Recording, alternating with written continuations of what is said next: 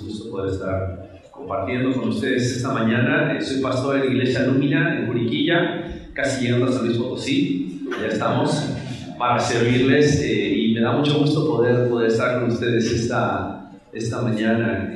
Dios nos dio el privilegio al comienzo de Conexión Vertical de ser parte de lo que Dios hizo en esta iglesia y también de lo que eh, también en un comienzo pudimos ver familias llegando al conocimiento de Cristo y también ver ahora en esta preciosa iglesia y ver cada uno de ustedes. Muchos de ustedes no conozco y también me gozo en, no conocerlos porque eso significa que la iglesia está creciendo eh, y poder ver caras nuevas y poder ver eh, también caras viejas, personas con quienes crecimos en, estos últimos 10 años de vida de, de, la iglesia. Ha sido hermoso poder ver el testimonio que se ha levantado en esta comunidad aquí en el pueblito y en Corregidora. Te invito a que Biblia en Jeremías capítulo 7. Jeremías capítulo 7 vamos a estar esta mañana estudiando este pasaje. Eh, si, si, estás apenas llegando a la serie de Jeremías y no estuviste la semana pasada, eh, te perdiste la introducción, déjame rápidamente darte un pantallazo de qué es lo que está sucediendo. Jeremías eh, es un profeta de Dios que, como decía el video de introducción, él era una persona que estaba fielmente predicando al pueblo. Eh, en este momento el reino de Israel se ha dividido en dos reinos, el reino del norte, el reino del sur. Eh, él está predicando al reino del sur, el reino de Judá. El reino del norte ya había sido llevado eh, al exilio por el imperio de Asiria. Ellos ya habían sido llevados hace aproximadamente 100 años, un poquito más de 100 años. Y ahora Jeremías está predicando contra el reino del sur a causa de su idolatría. Un rey que se llamaba Josías logró limpiar un poco de la idolatría, él estuvo mirando abajo todos los lugares que se habían levantado para poder estar eh, adorando a otros dioses, pero eh, se levanta otro rey y este rey es como que le valió un cacahuate todo lo que había pasado y volvió a poner estos lugares de adoración, volvió a permitir que el pueblo se desbandara adorando a otros dioses y junto con él no solamente los líderes políticos, en este caso el rey, también los líderes religiosos del pueblo de Israel. Sacerdotes, profetas, todos se vieron involucrados en lo que era la condición del pueblo en este momento. Y es entonces que Jeremías llega predicando a este pueblo. Llegamos a Jeremías capítulo 7. Y Jeremías capítulo 7 es uno de los, de los sermones más conocidos de Jeremías. De hecho, eh, Jeremías capítulo 7 y capítulo 26 se cree que es el mismo sermón. No sabemos si es el mismo relato o Dios le mandó a predicar dos veces el mismo sermón. Y que Dios haya mandado a Jeremías a que predicara dos veces o encontrar dos veces el relato del mismo sermón dentro del libro de Jeremías es relevante para nosotros. Porque si Dios tiene que confrontar a su pueblo dos veces a causa de la condición de su corazón, a causa de que ellos no querían escuchar la verdad, a causa de que ellos estaban siendo engañados, definitivamente creo que es algo del cual nosotros también hoy tenemos que prestar atención. Entonces llegamos a este pasaje, a Jeremías capítulo 7, y el pueblo de Israel, después de haber estado escuchando ya la predicación de Jeremías, Después de haber estado escuchando la confrontación acerca de su pecado, ellos continuaban en su pecado y seguían con una apariencia. Seguían con una apariencia como si todo estuviera bien. De hecho, los capítulos anteriores, capítulo 5, capítulo 6, habla acerca de cómo los profetas, los líderes religiosos del pueblo de Israel les decían, hay paz, paz, paz, o sea, ustedes tranquilos, eso que está diciendo Jeremías acerca de que va a venir un pueblo, los babilonios nos van a invadir, nos van a llevar cautivos, tranquilos porque Dios está con nosotros.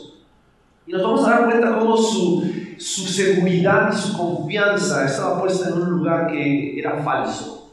Ellos estaban en este momento en una falsa seguridad, con una falsa confianza. Ellos estaban confiando en que porque el templo en Jerusalén aún estaba en pie, entonces Dios iba a defenderlos de la invasión de Babilonia. Y vamos a darnos cuenta cómo eso nos demuestra cómo su adoración, la adoración del reino de Judá, estaba más fundamentada en apariencias, lugares sacros y ritos religiosos, en lugar de vivir en sacrificio vivo y completo porque habían entendido y abrazado la gracia de Dios. Ellos estaban pasando más su confianza en el lugar, el templo, estaban basando más su confianza en aparentar que estaba todo bien y, y, aparentar que estaba todo bien porque vamos a verlo en el relato en unos versículos, ahorita en unos momentos, pero vamos a darnos cuenta de que ellos estaban, iban, adoraban a dioses de, de, lunes a viernes y después en el día de reposo iban y ofrecían sacrificios a Jehová. Y cómo eso también se puede ver muy relacionado con nuestros corazones y cómo muchas veces podemos llegar a poner nuestra confianza y nuestra seguridad en rituales religiosos, en cosas santas que hacemos y vamos descuidando cómo Dios lo que quiere es que nosotros le adoremos en espíritu y en verdad y desde el corazón y no desde nuestras acciones. Aunque nuestras acciones siempre van a reflejar cómo está nuestro corazón. Entonces te invito a que cierres tus ojos, por favor, antes de que leamos la Biblia, antes de que leamos este pasaje. Y vamos a pedir la guía de Dios. Dios, te ruego, te ruego, Señor,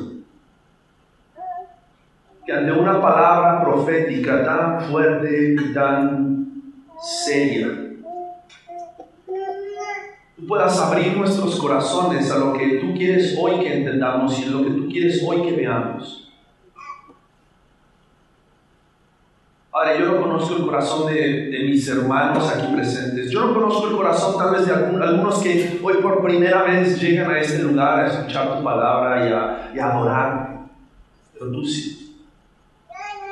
Por eso te ruego que tu palabra viva y eficaz, tu Espíritu Santo, sea quien confronte la realidad de nuestros corazones para llevarnos a poder adorar genuinamente para ofrecer nuestros corazones en adoración y cuidarnos de la apariencia y de la religiosidad en la cual el pueblo de Israel, el reino de Judá, estaba cayendo y de la cual tú los querías traer al arrepentimiento y a una adoración genuina. Háblanos, Señor, te lo pedimos en el nombre de Cristo Jesús. Amén. Vamos a lectura la palabra. Jeremías capítulo 7. Voy a leer de la nueva versión internacional. Si no tienes una Biblia, no te preocupes, los versículos van a aparecer en la pantalla. Dice así: Esta es la palabra que vino a Jeremías de parte del Señor. Párate a la entrada de la casa del Señor y desde allí proclama este mensaje. Escuchen, escuchen la palabra del Señor, todos ustedes, habitantes de Judá que entran por estas puertas para adorar al Señor. Así dice el Señor Todopoderoso, el Dios de Israel. Enmienden su conducta y sus acciones y yo los dejaré seguir viviendo en este país. No confíen en esas palabras engañosas que repiten. Este es el templo del Señor, el templo del Señor, el templo del Señor. Si en verdad enmiendan su conducta y sus acciones, si en verdad practican la justicia los unos con los otros, si no oprimen al extranjero, ni al huérfano, ni a la viuda, si no derraman sangre inocente en este lugar, ni siguen a otros dioses para su propio mal, entonces los dejaré seguir viviendo en este país, en la tierra que di a sus antepasados para siempre. Vamos a lectura todo el capítulo 7, pero vamos a parar aquí en este momento y después vamos a leer los demás versículos. Comenzamos viendo en este pasaje, los primeros cuatro versículos, cómo la seguridad del pueblo estaba en el lugar equivocado. Fíjate que para ellos el templo del Señor era como cuando estás jugando las traes y llegas a la base y dices salvación por mí todos mis amigos. Era algo así. Ellos pensaban que porque el templo del Señor seguía en pie y porque el templo era un lugar al cual ellos iban a adorar, a Dios no le iba a importar que ellos adoraran a otros dioses siempre y cuando ellos un día a la semana pudieran ir y ofrecer sus sacrificios. Ellos pensaban que podían andar por ahí haciendo lo que querían, Pecando, y dice aquí, oprimiendo al pobre, oprimiendo al extranjero, no cuidando de las viudas, no cuidando de los huérfanos, adorando a otros pero porque ellos iban al templo un día a la semana, entonces iba a estar todo bien con Dios. Cualquier parecido con la realidad es mera coincidencia.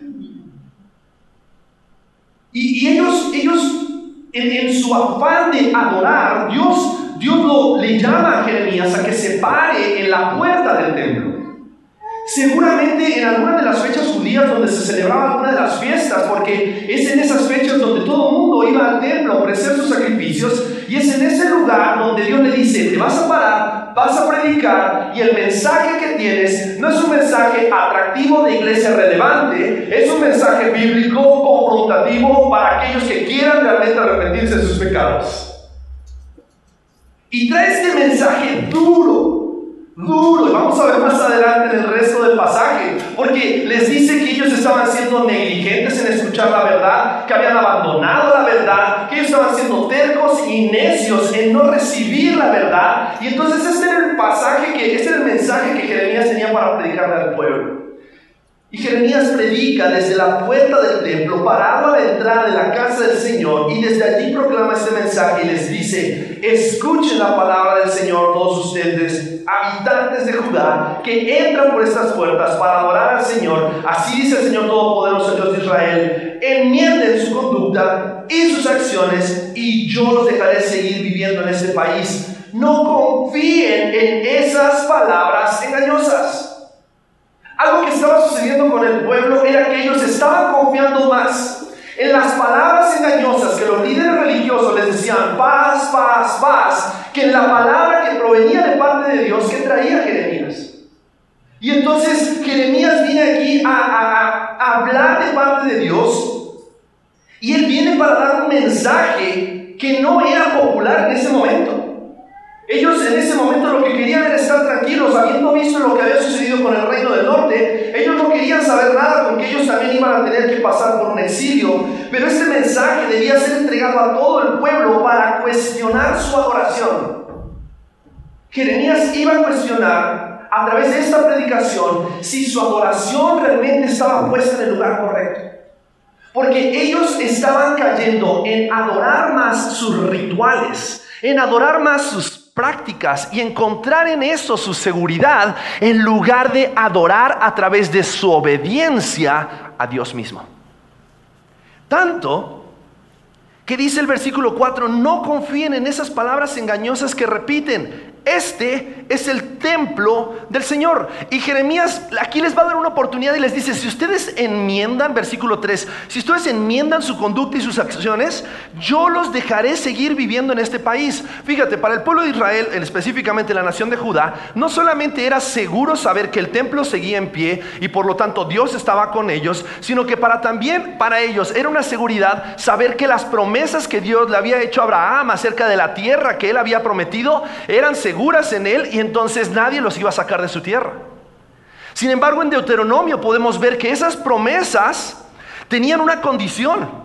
Siempre y cuando el pueblo de Israel adorara solamente a Dios, ellos iban a permanecer en esas tierras y Dios iba a bendecirles en esas tierras y ellos iban a ser una nación que iba a ser de testimonio para todas las naciones. Pero, pero, si ellos se apartaban de adorar solamente a Dios, ellos iban a terminar en el exilio, ellos iban a terminar siendo disciplinados por Dios. Y Dios en los primeros cinco o seis capítulos les confronta acerca de la actitud que ellos estaban teniendo. Ellos no estaban siendo verdaderos adoradores. Jeremías los describe como rameras que se echaban debajo de cualquier árbol para adorar a otros dioses.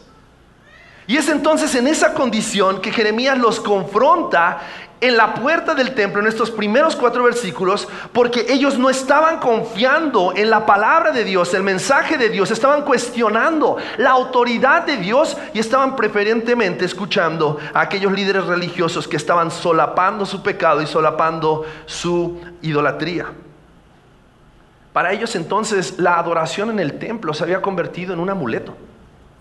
Se había convertido en algo que hacemos para evitar que caiga el juicio de Dios. Entonces, siempre y cuando vayamos y adoremos, siempre y cuando volvamos al templo, siempre y cuando volvamos a hacer nuestros sacrificios, ofrezcamos nuestras ofrendas, siempre y cuando seamos puntuales, siempre y cuando esa vez a la semana o esa fiesta específica hagamos lo que se nos dice que hagamos, podemos hacer de nuestra vida un papalote.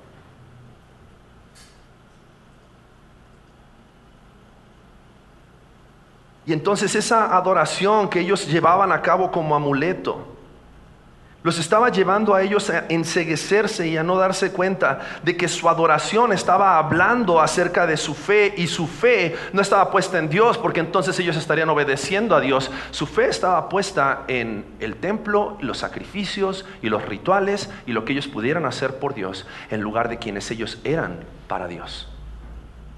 Porque ellos como hijos de Dios, lo que ellos debían hacer era obedecer a Dios. Y todo este razonamiento que ellos estaban teniendo era defectuoso. Y ellos estaban olvidando de que Dios siempre sostiene que la realidad espiritual interior es más grande que nuestra adoración exterior. Y al mismo tiempo, cualquier razonamiento bíblico que cubra y autorice el pecado y la idolatría es incorrecto y defectuoso. Cualquier sacerdote, cualquier profeta que estuviese solapando su pecado, no estaba hablando de parte de Dios. Pero aquel profeta que Dios había enviado para traer su mensaje estaba siendo rechazado por el pueblo, por la nación de Judá. Porque su confianza estaba puesta en el lugar equivocado. Ahora, hoy nosotros tal vez podemos llegar a caer en el mismo error. Podemos llegar a caer en el mismo pecado. Cuando de repente podemos llegar a pensar de que podemos llevar un estilo de vida diferente a nuestros tiempos de adoración, cuando venimos una vez a la semana a adorar juntos como congregación, o cuando nos rendimos en, nos reunimos con nuestros grupos misionales o grupos de conexión, o cuando nos reunimos a tener una consejería con el pastor y creemos que podemos calmar nuestras conciencias confesando nuestros pecados para entonces poder salir de ese lugar y volver a pecar. Podemos calmar nuestras conciencias pensando que podemos hacer lo que queremos con nuestro dinero por las ofrendas que damos, por el dinero que damos, por cómo aportamos, por cómo servimos, por cómo nos mostramos a las demás personas, pero Dios está viendo nuestros corazones.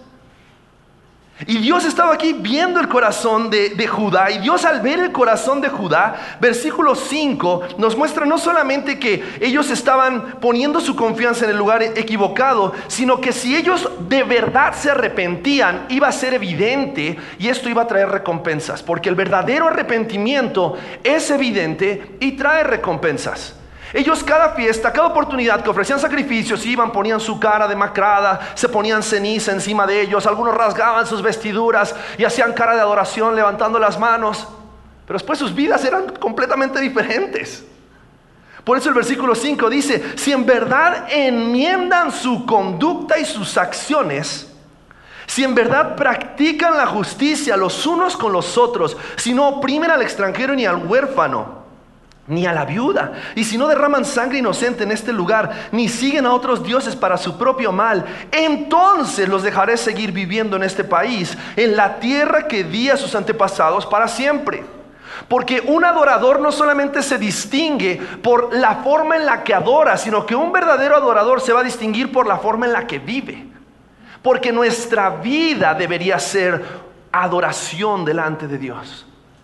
Por eso en el Nuevo Testamento encontramos pasajes como que tenemos que entregar nuestro cuerpo en sacrificio vivo, santo, agradable a Dios, que es nuestro culto racional. Y anterior a eso dice, no conformándonos a este siglo, sino transformándonos por medio de la renovación de nuestro entendimiento. ¿Por qué? Porque nuestras vidas son un reflejo de aquello en lo cual nosotros hemos creído y son un reflejo de aquel Dios al cual nosotros adoramos.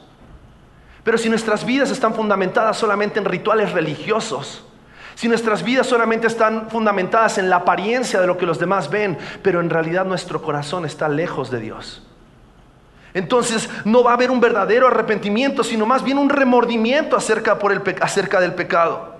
Y aquí Jeremías va a hablar acerca de cuatro evidencias, cuatro evidencias que iban a demostrar si ellos realmente estaban dispuestos a volverse a Dios y alejarse de su pecado, volverse a Dios de su falsa adoración a una verdadera adoración donde Dios ve por completo sus corazones. Y les dice, si en verdad practican la justicia los unos con los otros, entonces Dios les permitirá que ustedes se queden en esta tierra.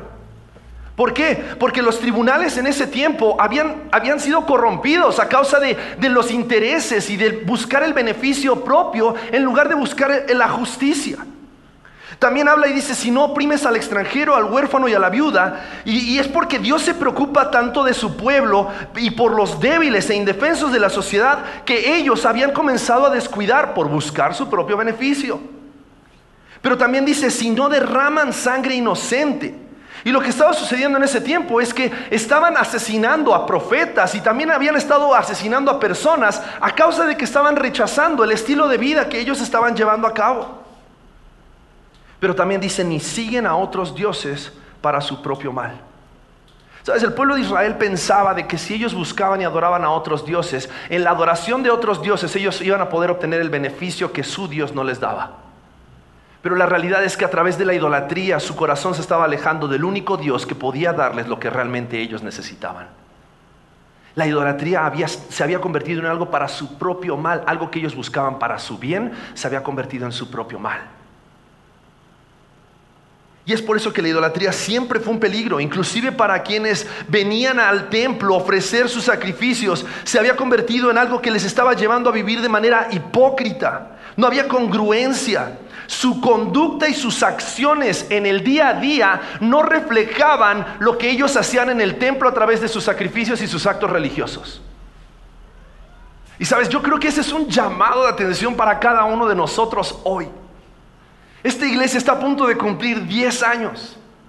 Está a punto de cumplir 10 años desde que Dios permitió que un pequeño grupo de personas se empezaran a reunir para estudiar la palabra de Dios y predicar el Evangelio. Y si algo tenemos que tener cuidado es que al pasar de los años no nos acostumbremos a los rituales religiosos y recordemos lo que también el, apóstol Santiago nos escribe en el Nuevo Testamento y dice que la religión pura y sin mácula no son servicios de adoración megaproducidos, sino es cuidar de las viudas, de los huérfanos y de los pobres. La verdadera adoración está en que nosotros podamos vivir vidas obedientes a su palabra día a día, 24/7 que nuestros corazones se contristen a causa del pecado, que no vayamos buscando otras cosas que creemos que van a satisfacer nuestras almas, porque el único que puede satisfacer nuestros corazones es Cristo. Amén. Y tenemos que guardar nuestros corazones porque la religiosidad sutilmente puede llegar a empezar a meterse en la forma en la cual nosotros hacemos iglesia o nos identificamos como iglesia. Por eso aquí Jeremías estaba diciendo, si ustedes enmiendan sus caminos y redirigen su adoración de sí mismos a Dios, entonces ustedes se preocuparían por hacer justicia. Ustedes se preocuparían por, por andar rectamente, por, por, actuar acorde al Dios al cual adoran. Ustedes estarían, en lugar de oprimiendo, estarían supliendo las necesidades de, los de las viudas, los huérfanos, los pobres y los extranjeros. Y ustedes estarían abandonando sus dioses paganos y estarían abandonando la idolatría por adorar solamente a Dios. Si ustedes estuvieran arrepentidos, entonces dice, los dejaré seguir viviendo en este país. Porque la realidad es que las promesas anteriores de un ejército de juicio y exilio de la tierra podrían haber sido anuladas si Judá se arrepentía verdadera y profundamente, no solamente con palabras, sino también con sus acciones pero el hubiera no existe. Y ellos en lugar de responder a ese mensaje, ellos se engañaron a sí mismos. Versículo 8 dice, pero ustedes confían en palabras engañosas que no tienen validez alguna. Ustedes confían en aquellos líderes religiosos que solamente les están endulzando las orejas, diciéndoles paz, paz, paz, paz, y no se dan cuenta porque versículo 9, roban, matan, cometen adulterio, juran en falso, queman incienso a Baal, siguen a otros dioses que jamás conocieron y vienen y se presentan ante mí en esta casa que lleva mi nombre y dicen, estamos a salvo, para luego seguir cometiendo todas estas abominaciones. En otras palabras, eh, Dios diciendo, ¿ustedes creen que me pueden ver la cara a mí? ¿Ustedes creen que, me pueden ver la cara haciendo todo lo que hacen y después viniendo y tocando base como si nada les fuera a pasar? Y es una palabra dura, una palabra dura para el pueblo de Judá, pero al mismo tiempo es una palabra dura para nosotros hoy. Porque, porque ¿cómo podemos burlarnos en la cara de Dios cuando venimos acá con una cara y nos ponemos atuendos especiales para venir a la iglesia y, hasta, y hasta nos, producimos y, hacemos cosas para poder hacer de, de este tiempo de adoración algo especial, pero nuestros corazones están lejos de Dios?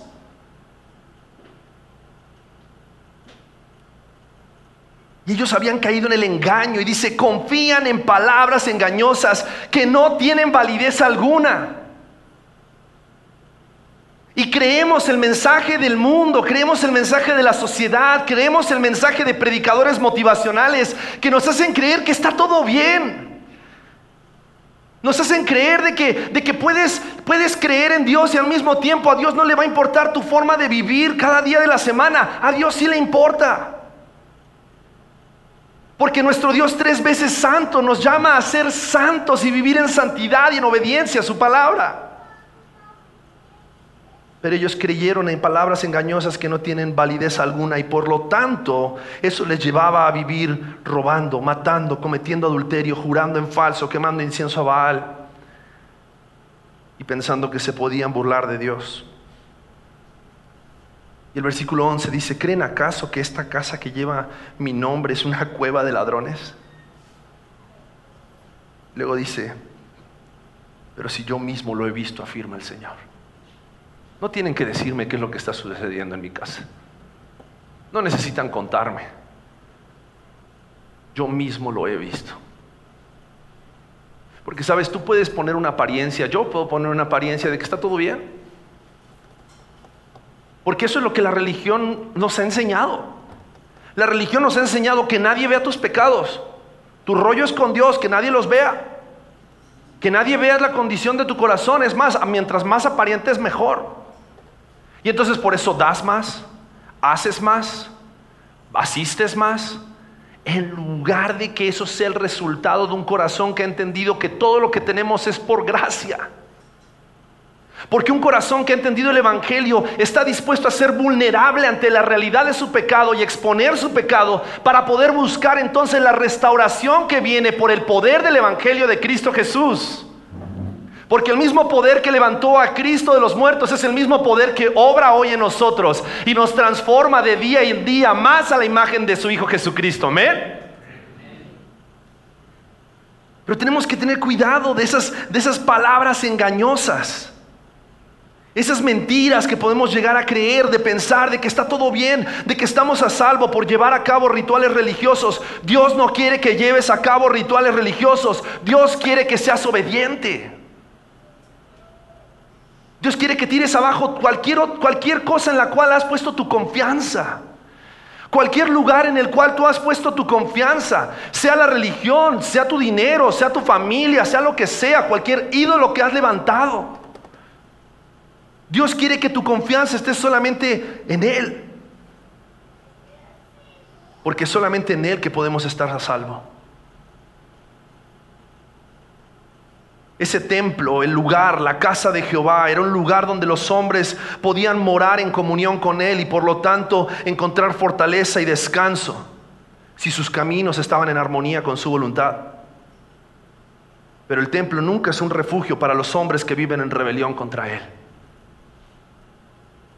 ¿Sabes? Si tú vienes a esta iglesia y seguramente si algún día nos llegas a visitar en Lumina, te vas a encontrar con que eres bienvenido. Eres bienvenido tal como eres, pero no creemos que te vas a quedar tal como eres si eres responsable en responder a lo que el Evangelio quiere hacer en tu vida. Porque cada uno de nosotros somos conscientes de que llegamos con nuestro pecado, llegamos en nuestra condición. La Biblia dice que Dios mostró su amor para con nosotros, en que siendo aún pecadores, Cristo murió por nosotros. Pero Cristo murió por ti cuando estabas en pecado para salvarte de la condenación del pecado y no para que continúes en la práctica del pecado. Por eso aquí Jeremías les estaba llamando a darse cuenta de que la casa de Jehová era un lugar para donde ellos pudieran encontrar armonía al hacer su voluntad. Pero ellos habían convertido la casa de Jehová en un lugar donde el pecado se había convertido en algo permitido. Por eso lo llama casa de ladrones. La que debía ser llamada casa de adoración se había convertido en casa de ladrones. Jesús citó esta misma línea de cueva de ladrones en Mateo capítulo 21, versículo 13, cuando Él llega a, echar fuera a todos los que estaban vendiendo en el templo y llega a limpiar el templo, porque dice, han convertido la casa de Dios en una casa, en una cueva de ladrones. Y Dios dice, nada de eso está oculto ante mis ojos. Aunque ustedes piensan que operan en secreto a los ojos de Dios, todas las cosas son visibles. Entonces Jeremías los confronta los primeros cuatro versículos con que su confianza estaba en la religiosidad, en las prácticas religiosas, en el templo, en su adoración a las cosas y a las acciones en lugar de a Dios. Y después en los siguientes versículos, a partir del versículo 5, vemos la condición de un corazón que no estaba arrepentido. Y era evidente que ellos no estaban arrepentidos, sino que querían continuar en su pecado. Y entonces a partir del versículo 12 vamos a ver las consecuencias de la rebelión del pueblo de Israel, de la nación de Judá.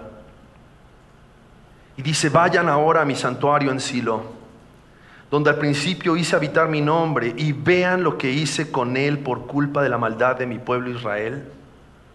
Y ahora, puesto que ustedes han hecho todas esas cosas, afirma el Señor, y puesto que una y otra vez les he hablado y no me han querido escuchar, y puesto que los he llamado y no me han respondido, lo mismo que hice con Silo haré con esta casa que lleva mi nombre y en la que ustedes confían, y con el lugar que les di a ustedes y a sus antepasados, los echaré de mi presencia, así como eché a todos sus hermanos, a toda la descendencia de Efraín. Ellos iban a experimentar el juicio de Dios. Es la primera consecuencia que vemos en este pasaje. Dios haría justicia sobre Jerusalén así como lo hizo en Silo. Silo era el lugar donde durante 400 años, durante 400 años en el reino del norte se había adorado a Jehová. Después se construye el templo en Jerusalén y toda la adoración se dirigió hacia Jerusalén, pero durante 400 años ese había sido un lugar de adoración, un lugar de adoración que había quedado en ruinas. Tal vez ya durante años ellos habían visto lo que Dios había hecho con ese lugar del cual la gente se jactaba porque era el lugar donde ellos adoraban a Dios. Pero Dios les dice, lo mismo que hice en Silo lo voy a hacer en Jerusalén. Porque Silo había disfrutado de toda la gloria durante cientos de años, pero terminó abruptamente. Primero cuando los filisteos invadieron y robaron todo de ese lugar de, de adoración. Pero finalmente cuando los asirios conquistaron el reino de Israel, muchos años después de eso, y un lugar que había sido conocido por la gloria de Dios y por lo grandioso que era la adoración, se convirtió en un lugar de ruinas. Porque la evidencia del Silo nos muestra de que cuando la gente no está dispuesta a adorar y es conocida por su adoración, va a ser conocida por la justicia de Dios que Él ejecuta cuando su pueblo se revela en contra de él. Y ante la rebelión del pueblo de Israel, Dios le dice a Jeremías, no intercedas por ellos. Fíjate lo que dice el versículo 16. Pero en cuanto a ti, Jeremías, no intercedas por este pueblo. No me ruegues ni me supliques por ellos. No me insistas porque no te escucharé. Aunque te pongas de rodillas sobre granitos de maíz, no te voy a escuchar. Porque, porque este pueblo, versículo 17, ¿no ves lo que estos hacen en las ciudades de Judá y en las calles de Jerusalén? Dios no quería más rituales religiosos, lo que Dios quería era que ellos se volvieran a Él. Versículo 18, los hijos recogen la leña, los padres encienden el fuego y las mujeres amasan la masa para hacer tortas. ¿A quién? ¿A Jehová? A la reina del cielo. Y para hacer ofrendas a dioses ajenos, para provocarme a ira. Dice, ¿acaso no ves lo que hacen en esas ciudades? La nueva versión internacional dice, los niños juntan la leña, los niños, los padres, las madres, todos. Era una adoración congregacional para otros dioses. Y por eso Jeremías le dice, no intercedas por ellos porque mi juicio se va a llevar a cabo y la ira de Dios se derramaría sobre el pueblo para que entonces este pueblo se diera cuenta Versículo 19, que no es a mí al que ofenden, afirma el Señor, más bien se ofenden a sí mismos para su propia vergüenza. Para su propia vergüenza. Ustedes piensan que se están burlando de mí. Ustedes están quedando en ridículo, dice Dios. Esto es para su vergüenza. Por eso así dice el Señor Omnipotente, versículo 20 Descargaré mi enojo y mi furor sobre este lugar, sobre los hombres y los animales, sobre los árboles del campo y los frutos de la tierra, y arderá mi enojo y no se apagará. Así dice el Señor Todopoderoso, el Dios de Israel. Junten sus holocaustos con sus sacrificios y cómanse la carne. En verdad, cuando yo saqué de Egipto a sus antepasados, no les dije nada ni les ordené nada acerca de los holocaustos y sacrificios. Lo que sí les ordené fue lo siguiente, obedézcanme Así yo seré su Dios y ustedes serán mi pueblo. Conduzcanse conforme a todo lo que yo les ordené, a fin de que les vaya bien. Pero ellos no me obedecieron ni me prestaron atención, sino que siguieron los consejos de su terco y malvado corazón. Y fue así como en vez de avanzar, retrocedieron. En vez de avanzar, retrocedieron.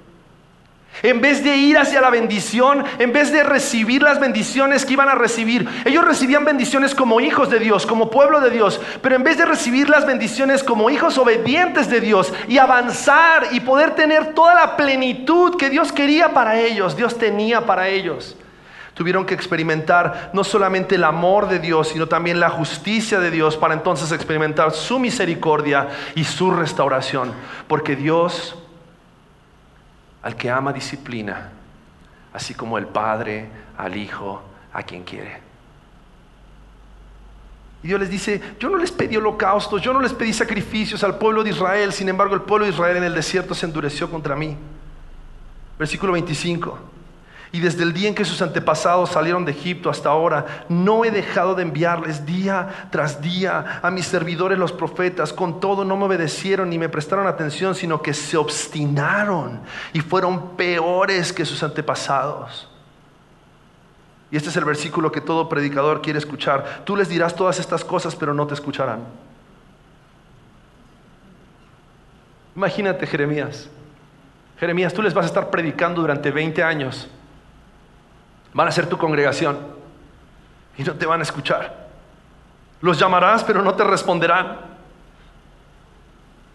Entonces les dirás, esta es la nación que no ha obedecido la voz del Señor su Dios, ni ha aceptado su corrección. La verdad ha muerto, ha sido arrancada de su boca. Qué fuerte.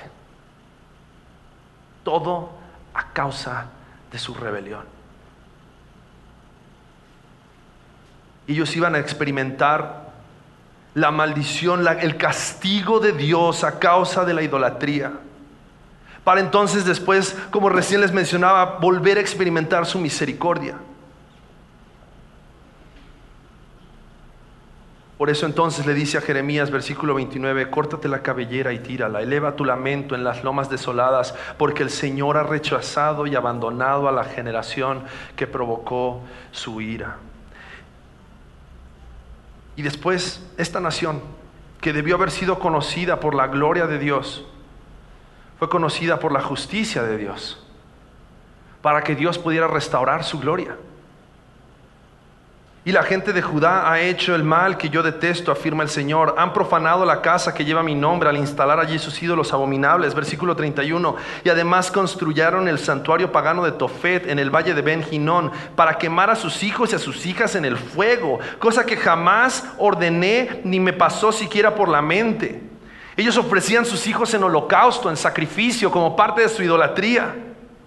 Por eso llegarán días, afirma el Señor, cuando ya no llamarás más Tofet ni valle de Ben sino valle de la matanza, y a falta de otro lugar en Tofet enterrarán a sus muertos. Y los cadáveres de este pueblo servirán de comida a las aves del cielo y a los animales de la tierra, y no habrá quien los espante. Y haré que en las ciudades de Judá y en las calles de Jerusalén se apaguen los gritos de alegría, las voces de júbilo y los cánticos del novio y de la novia, porque el país se convertirá en desolación y pensar que todo eso se podría haber habitado si el pueblo de Israel hubiese sido obediente y se hubiese arrepentido de su pecado.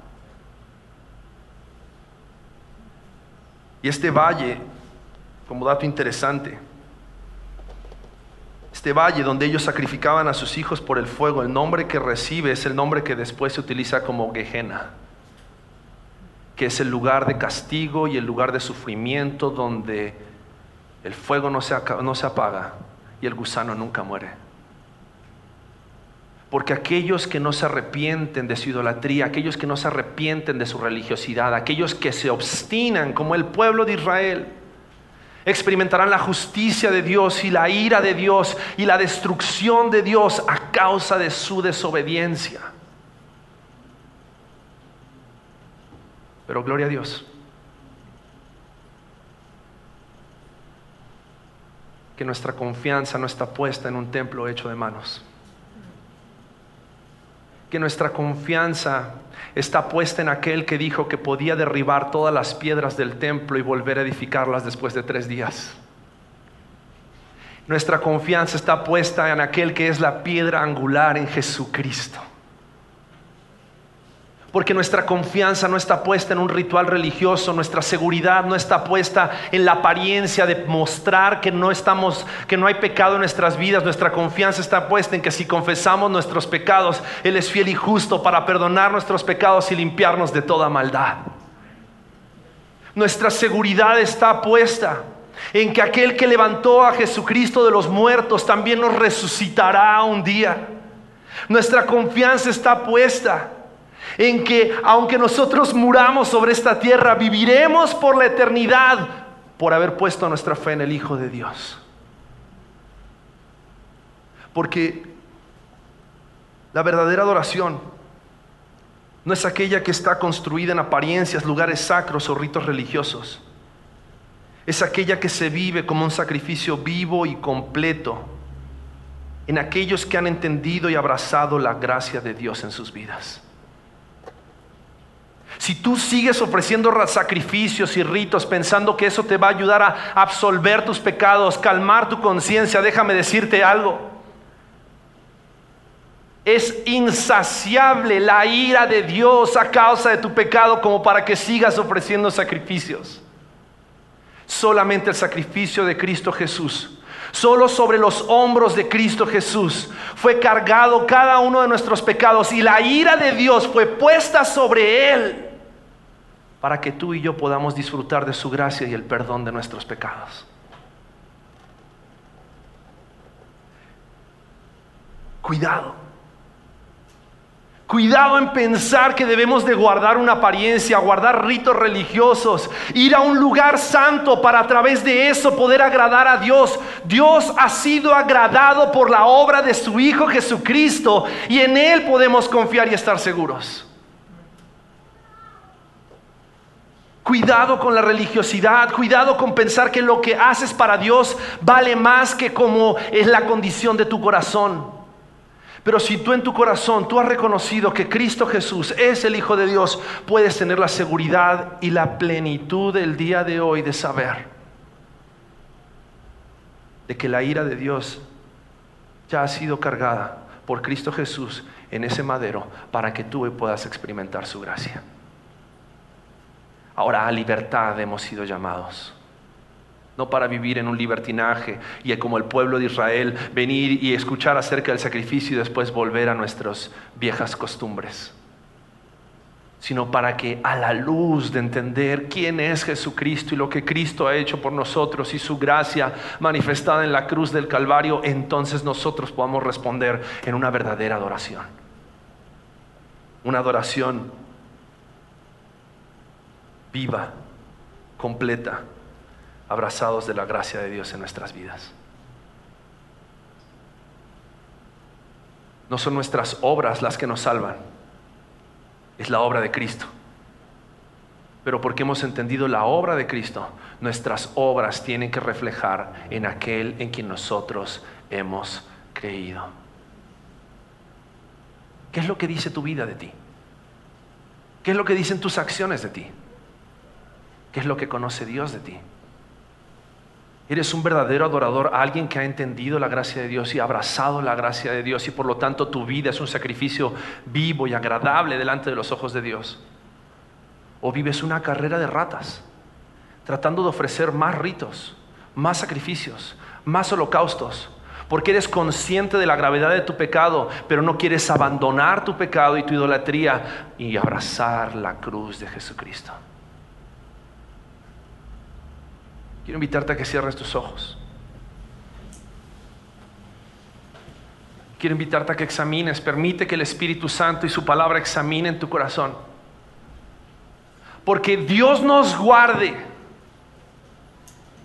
de 10 años más de la predicación del Evangelio en este lugar y que tu corazón siga duro. Que hoy sea el día